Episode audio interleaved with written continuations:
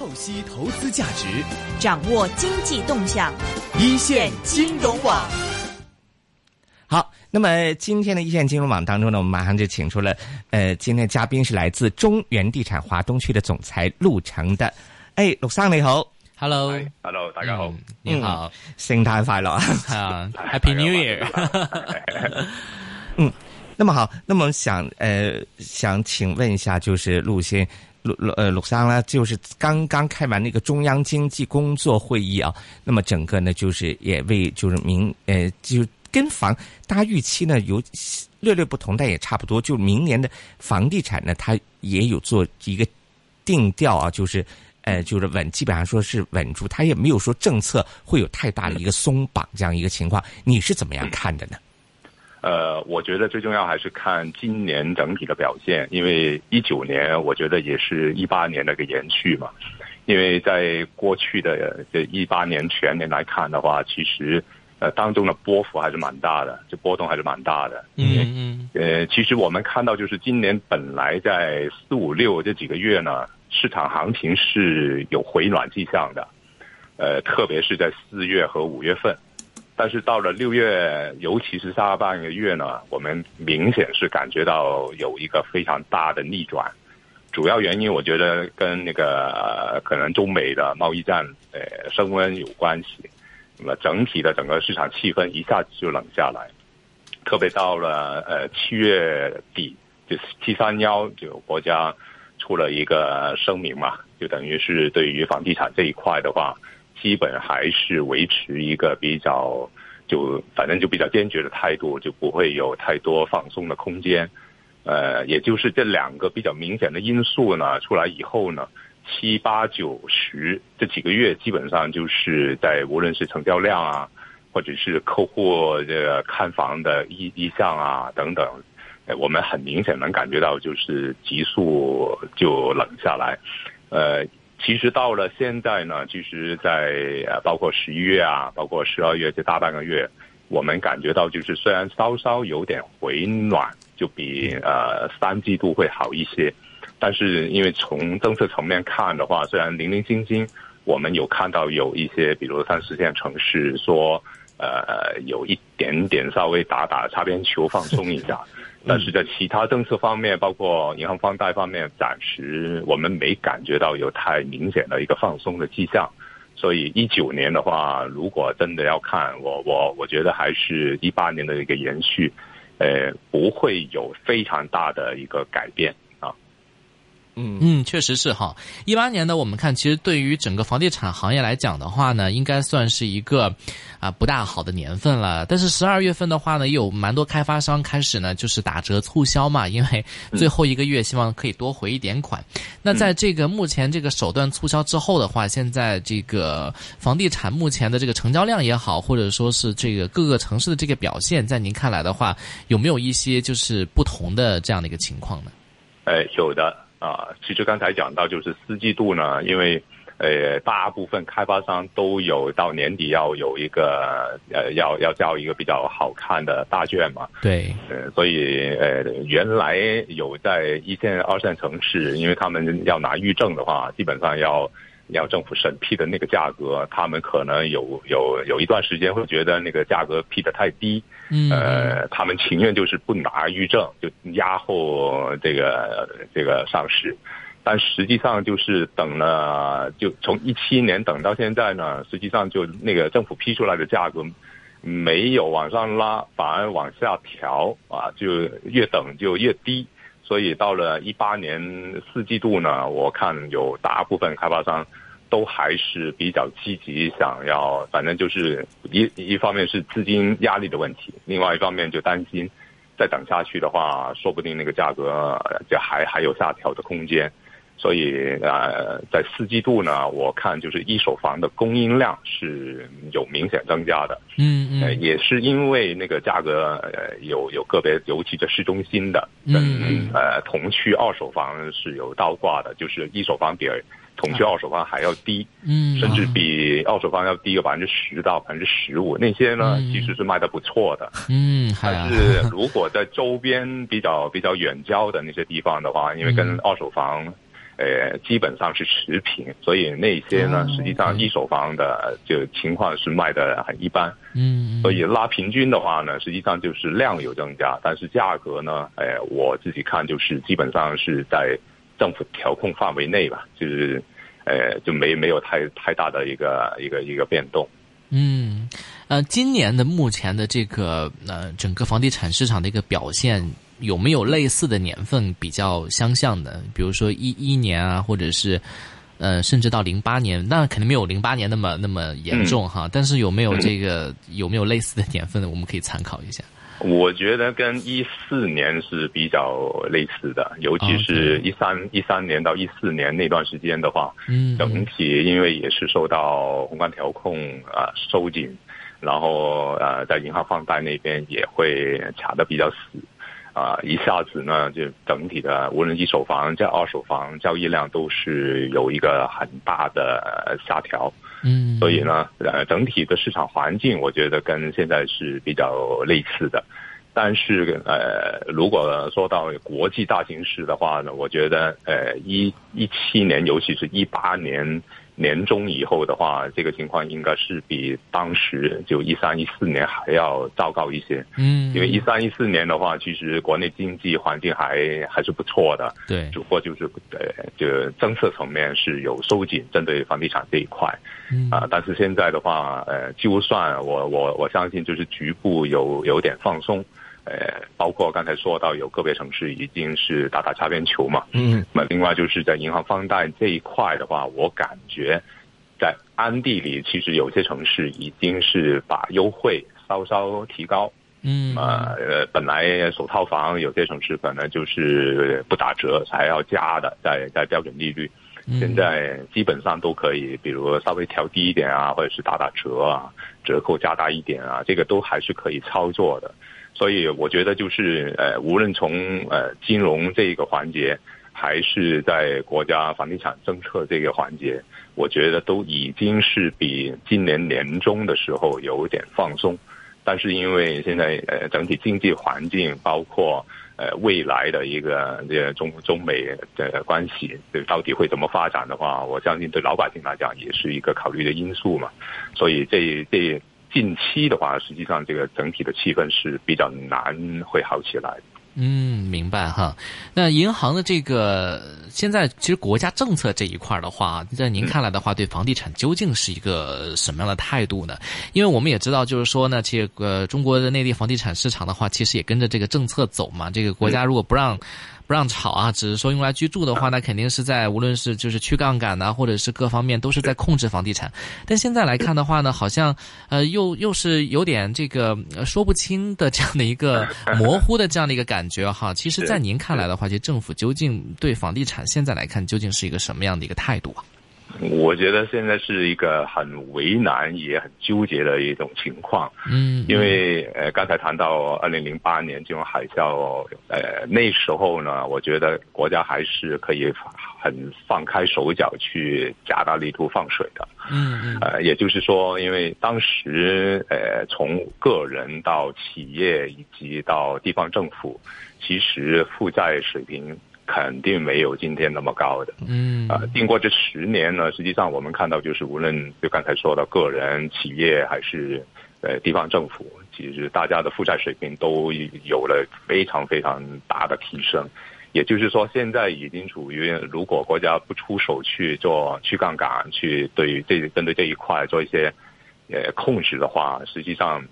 未来潜在的那种金金融风险，我觉得还是蛮大的。嗯，所以一方面是现在不能不不控，但是呃经济不好，呃房地产又是一个很重要的拉升的手段。是，如果什么都都卡死呢，你你这水也不放出来，银行放贷也也也也也就很很严格的话，实际上无论对房地产还是呃相关的几十个行业来讲的话，都会。都会造成很大的负面影响，所以这一块我觉得就是呃，在名名上是很难放松的，嗯，但实际银行操作上面，我觉得就刚才提到有一些有一些小的空间还是可以针对，比如一些所谓的呃比较优质的客户啊，或者是针对呃个别城市，可能它阶阶段性也会对于房地产呃放贷这一块会稍稍放松。甚至我看到就是，比如有有有一些城市，它原来在呃旧城呃就棚改这一块，就把把那些老房子拆掉，对于那些受影响的住户呃的，他们可能也是以以房来来补的，但是现在索性就是也会加大力度，就是现金来做补偿，呃。其实也是变相的把把钱放出去嘛，啊，就那些受影响的人拿到钱，他也会在市场上面买房，就等等，就等于说就是在呃钱这一块的话，我觉得国家还是会有一些灵活的方法来刺激房地产的一个一个正常的一个一个交易的，嗯。呃，陆总的话主要是这个华东地区的这个房地产这个方面哈，那我们也想这个请教一下您，啊，其实这个华东我们知道，其实算中国经济这个最好的这个区域了，长江三角洲。其实不同城市的话，其实现在它的这个地产政策有什么不一样的这样的一个表现？呃，毫无疑问就是有几个龙头城市了，这个。的，特别是像上海啊、杭州啊，包括南京啊，这些包括苏州，这几个都是在一五一六年，我们看到就是房价飙升的特别特别厉害的。对对对，基本上就是每一年有百分之五十以上的这个涨幅。呃，所以在一五一六年这两年的话，实际也也是有一些后遗症的，就是房价现在要下下不来。但是，呃，政府也不可能呃在政策层面去做任何的放松，啊，一旦放松的话，这个呃，对大家也也会，因为大家都都会看这这几个城市是风向标嘛，啊，无论是土地那个成交价格也是一个参考，包括政策啊，就无论是限限购啊、限贷啊等等这些政策，如果有稍微有一点一丁点的放松的话。也会引起这整就包括全国都会有一个解读，所以呃，我从层政策层面的话，其实一线城市，特别在华东的这几个龙头城市的话，我估计短期内也很难会有大的一个放松，呃，但是华东呢，实际上也是有有很多所谓的三四线城市，包括。江苏的靠北面的，嗯，包括呃浙江，就除了宁波啊啊杭州以外啊，嘉兴啊，这些都是属于因为离上海比较近，但是其他其他城市的话，我觉得呃在政策层面的话，呃也没有没有太严厉的，因为这些都已经属于非常本土化，然后呃整体的供需情况都都从来都不是特别特别夸张的啊，所以这些不是焦点。嗯嗯，那不是就是不就是哎，他说的政策当中的因城施策分类指导，就是根据城市的不同去 去做呢，这样子我们可以找到一些操作的空间的。对对，但是因为呃非热点城市的话呢，呃其实哪怕有土地供应，哪怕政府在在政策环境方面也是比较宽松，但实际上因为光靠本土消费的话，实际上。呃，也很难支撑，呃，特别是目前我们看到，就是呃，能够有实力，呃，在全国重点去拿地的，呃，也就是那些就比较就有规模的品牌开发商嘛，呃，他们选择在哪些城市去去买地的话，实际上也要考虑就后续到底有没有人承接，所以。对，从从这个这方面来看的话，就除了刚才说的这些比较热点城市，能看到，呃，全国品牌开发商还是愿意去去买地去投地，但是三四线城市，嗯，这种大环境的话，哪怕政府有意去吸引他们过来，但他们就开发商的层面也也也会比较保守。嗯，好，呃，那其实说到这个啊，这个华东地区啊，其实，在特别是一六年的这一轮行情呢，我相信可能改变了当地人很多人的一些投资思维，因为你像我呢，也会经常去杭州呢。就哪怕说跟他们这个出租车的这个司机聊起来的时候，大家好像对这个房地产都是 啊，这个每个人都有自己的一个观点啊，大家的普遍都觉得说，像这个，比如说类似于杭州这种城市的话，这房价还会不断的往上涨。但是目前目前我们看到，其实好像这些强二线城市或者一线城市，哪怕上海有一些就高价位的房子，现在想去就是卖掉的话呢，好像也出现了一个有有价无市的这个情况，或者说二手现在的这个成交量也开始下降了。您看来是？是一个什么样的状态？会维持多久呢？呃，先说成交量吧。其实一七年和一八年这两年，实际上每个月的成交量应该跟一五一六比是下降的超过百分之五十的。嗯啊，因为一五一六刚才说嘛，就是最火爆的两年。对，呃，一七年呢，实际上的整体的交易量已经是腰斩了，的基本上是腰斩。一八年是跟一七年持平的。呃，我自己看的话，就是你刚才说到，就是因为价格已经被呃这这这拉拉高了很多很多，嗯嗯，所以目前是属于一个历史的高位。嗯，那另外呢，就是从政策层面，就刚才说到，其实综合这个几个这个调控，呃，这个所谓限价也好啊，或者是限限售也好等等的，全部加起来以后，其实呃有房在手的，嗯，他也不。不敢轻易去把它抛掉，呃，但是没有房的，可能受制于比如限购啊，现的你你没有房票的话，他当然也不能买，呃，再加上就是呃刚才说到就银行呃放贷这一块就越来越严，条件也越来越辣啊，实际上就是呃就对对于无论是想要置换的，还是属于刚需，还是那些所谓的高端豪宅客户，基本上都会受到影响。啊，只不过就是成呃豪宅的话，一般情况就实际上，呃成交的量都不是主流的啊，因为我们在呃无论是一线还是三四线城市看，刚需置换还是主流，因为这是占了大多数的。但是豪宅有一个参考价值，就是如果价格呃掉得快啊，实际上会带动整个市场这个整体的气氛，包括。呃，后市作为一个参考的指标嘛，所以刚才有提到，就是一手房，尤其是市中心比较呃，原来大家预期价格很高的一手新盘，呃，政府因为批那个预售许可证的时候，对于价格卡得很死啊，应该说是远超也客户包括开发商的预期啊，所以呢，这部分还是卖的挺火爆的，但是。卖完之后，这个大家都会对后市，呃，或者是二手房啊这些会有一个更更加更加看看看看空的这样的一个心理预期嘛啊，所以那一波虽然是能够呃给给大家看到这市场好像有回暖，但实际上卖完那一波以后，呃，市场反而是更冷。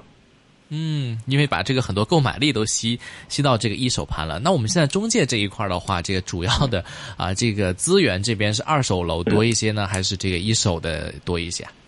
嗯，呃，应该是要分开几个不同城市看吧。因为呃，像上海这种情况呢，其实在一五一六，因为市场太太火爆，也也吸引了很多。呃，同行会有扩张啊，或者是有新的就打着那那种呃互联网概念的，有有有有杀进来啊，嗯嗯，就大家都会用烧钱，就也用用市场的资金来做扩充，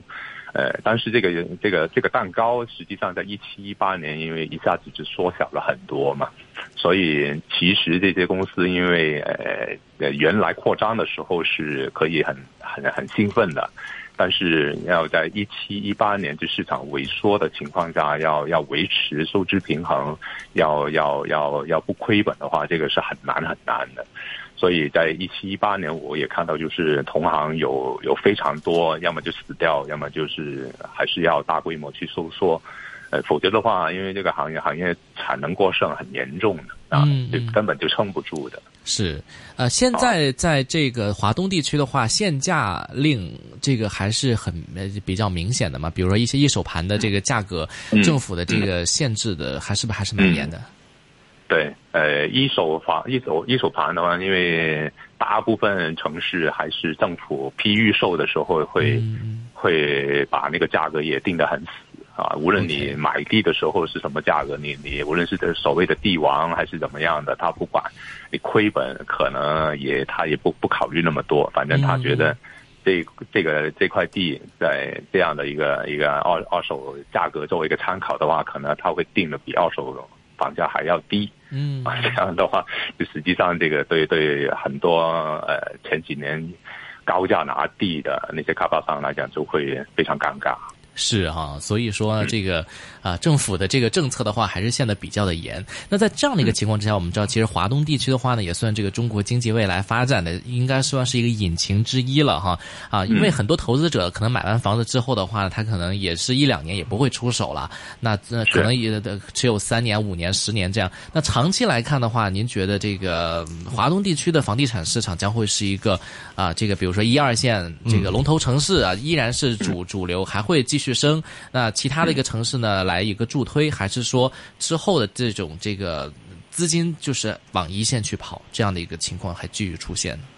呃，我看我个人看法呢，就是一线城市始终呃，它它是比较容易去就吸引的从其他城其他省份过来的人才。嗯，我觉得呃，产业始终是一个地方的房地产呃能不能发展起来的一个核心的因素。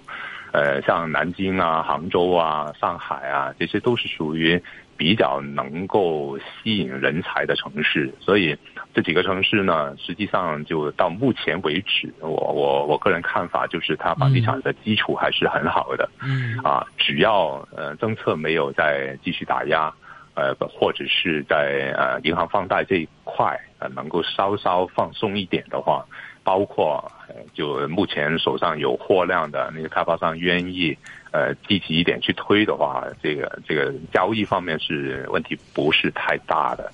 啊。但是对于呃三线城市来讲的话，因为呃产业方面呃包括整体的经济情况来看呢，我觉得还不是特别乐观，尤其是现在做做出口生意的，或者是呃靠一些。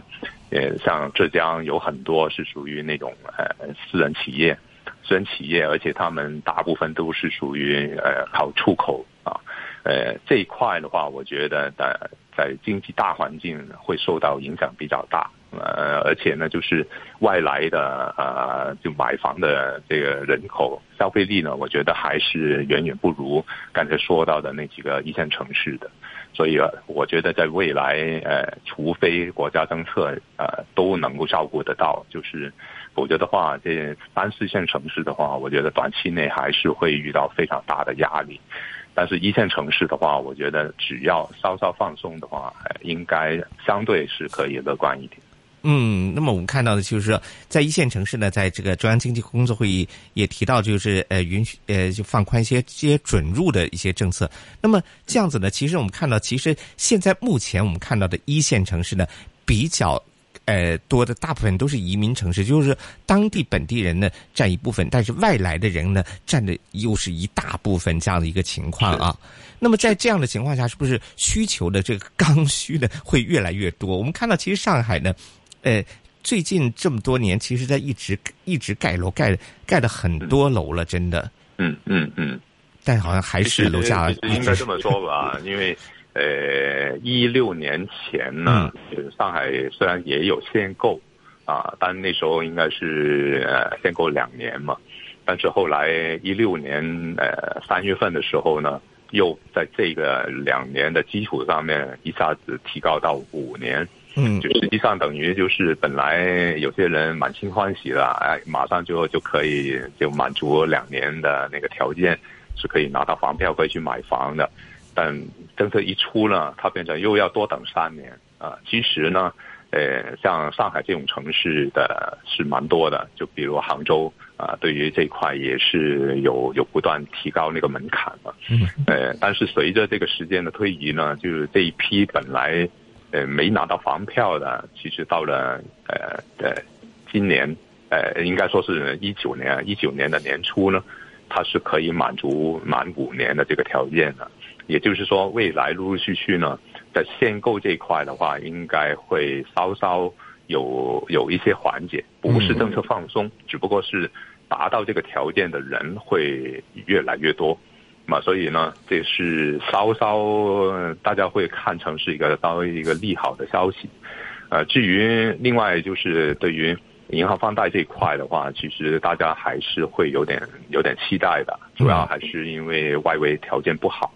呃，我觉得国家哪怕考虑到现在需要去杠杆，但是这个步伐或者是呃针对各行各各业的话，我我觉得还是会稍稍呃倾向放松一点点的，所以这个呢也是对于一九年可能呃稍微有点利好。嗯嗯，好。那么讲到那么多内地了，我们现在再讲回呃。最后一点时间呢，我们讲翻香港嘅樓市啦。咁啊，陸生點睇呢？你怎么看香港楼市？因为外头很多声音说啊，呃，升了这么多了，明年是时候要跌了。有的说是跌一成，有的说可能跌得更多，会这样子。有的说是呃一起跌，有的说纳米楼跌得多，你怎么看？呃，香港呢，坦白说我是不熟的啊，不过就是因为平常也有关注，那麼其实都知你要想要翻嚟嘅香港的情況，香港情况我觉得跟呃國內一线城市呃有些地方是相似的，嗯哼，啊，也就是说可能实际供应量啊就还是被严格控制的啊，就无论是土地供应还是开发商推盘的节奏。我觉得就是呃，也也是出现这这这还是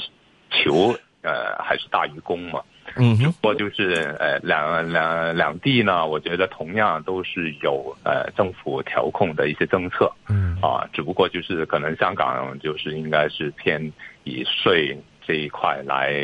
来来来增加那個門檻。那么国内的话就会有更多直接限制购买资格啊，这这些这些政策，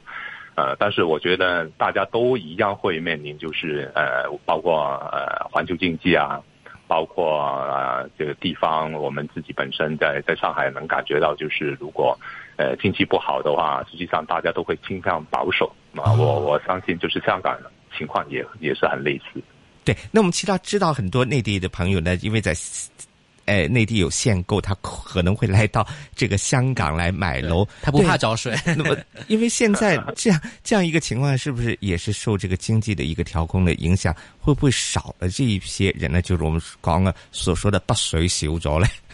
呃，我觉得这个国内人对于香港的房地產。興趣依然是很浓的，嗯，呃，应该也不光是对香港，其实作为一个资产的配置或者是分散风险的话，呃，他们对于呃中国以外的，无论是泰国啊、啊英国啊，或者是呃澳洲啊等等，其实一直都是呃比较有兴趣的，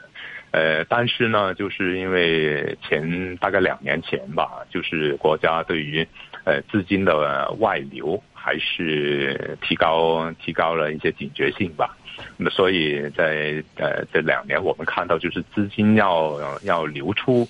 去，那么无论是香港啊，还是环环球去买房，呃，实际上是遇到非常非常大的困难，钱出不去啊，出不去的话，自然就就就没没法像以前那么那么随便去买了。嗯，所以说这个北水就是因为主要是外汇的这个管制的话呢，可能流到香港这边还是蛮麻烦的哈，就还是比较难过来去来购置房产的。那另外的话，您觉得这个其实现在全国的这个租赁市场的话是个什么样的情况？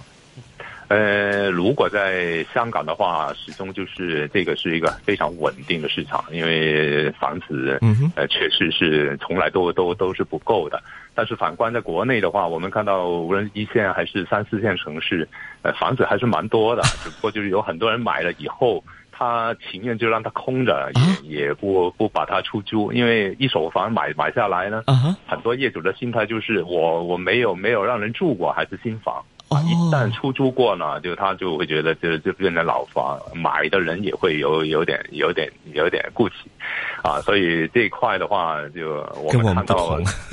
國內空置率还是真的很高的啊，跟香港没法比。哦，因为我们讲的，就是说，呃，买咗楼，你要看它的出，呃，租金成是占多少那样子，投资回报率有多少，那个给要给勒的比较合適啲。如果没有的话，好像是比较容易算。那国内的话，就是除了市中心，嗯，呃，我觉得还算是比较容易把握，但其他城市三四线城市的话，要出租，呃，确实是不容易，不容易的。嗯，那么好，那么在圣诞的，呃，之后呢，我们在非常开心的约到了是中原地产华东区总裁陆成。給我们讲一下内地一个楼市一个调控这样的一个情况，目前的发展的一个情况。谢谢你，陆先生。好，嗯，希望有机会再跟你谈，好吧？嗯，好，再见，节日快乐。嗯，那么好，接下来回来呢，我们还会有 CS 石敬全的出现，另外呢还有伊粉的陈德浩的出现，大家可以在 Facebook 上留言。